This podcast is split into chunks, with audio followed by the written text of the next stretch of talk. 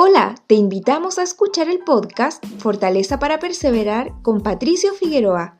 Esperamos que te guste, inspire e invite a actuar.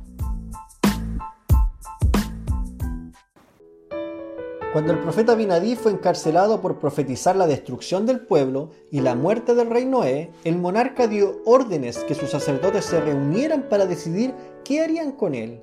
Así que fue traído ante ellos para interrogarlo. Abro cita y empezaron a interrogarlo con el fin de confundirlo, para así tener de qué acusarlo. Pero él le respondió intrépidamente e hizo frente a todas sus preguntas. Sí, los llenó de asombro, pues los resistió con todas sus preguntas y los confundió en todas sus palabras. Mosías capítulo 12, versículo 19. Hoy en día, y gracias al crecimiento de las redes sociales, podemos encontrar cómo cada uno interpreta las escrituras a su manera y cómo se targiversa la doctrina de Cristo. Es algo que ocurre muy a menudo y seguirá ocurriendo con mayor frecuencia.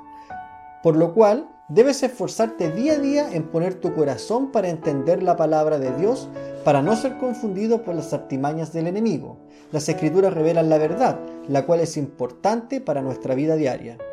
Asimismo, te permite enfrentar estas situaciones peligrosas sin temor.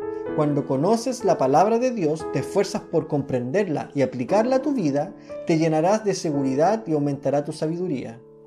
Jesucristo, cuando fue tentado en el desierto, pudo vencer a Satanás gracias a que conocía las escrituras. Asimismo, tú puedes vencer el error, las doctrinas falsas, la duda, el temor, gracias al estudio diligente el entendimiento de la doctrina de Cristo y la aplicación de sus enseñanzas a tu propia vida.